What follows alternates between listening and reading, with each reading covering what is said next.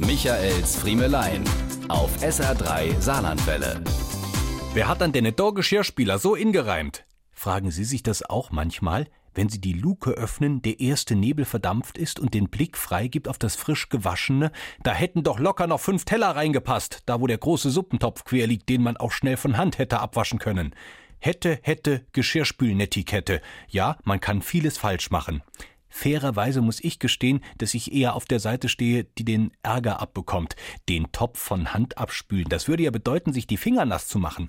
Deswegen spüle ich Teller und Co. auch nicht vorher unter laufendem Wasser ab. Was ist das denn für ein Quatsch? Und für eine Wasserverschwendung. Alle Essensreste unter der Größe eines Kotelettknochens werden locker von unserer Maschine bewältigt. Da gab's noch nie Probleme. Und meine Einräumtechnik kann sich auch sehen lassen. Kein Spalt, in den nicht noch ein Pfannenwender oder eine Suppenboll verkehrt rum reinpassen würde. Okay, beim Ausräumen ist die Boll dann nicht selten noch voll mit Spülwasser und auch in der ein oder anderen Müslischale steht noch die Brühe, aber die kann man ja dann beim nächsten Durchgang einfach nochmal mitlaufen lassen, wenn keiner hinguckt. Beim Besteck scheint es ja im Übrigen richtig verhärtete Fronten zu geben. Die Freunde der Besteckschublade im Geschirrspüler gegen die Befürworter des Besteckkorbs und die Verfechter des mit dem Griff nach oben in den Korb einräumens und die anderen. Und Apropos verhärtet, wie halten Sie es denn eigentlich mit verhärteten Nudelresten an der Gabel beim Ausräumen?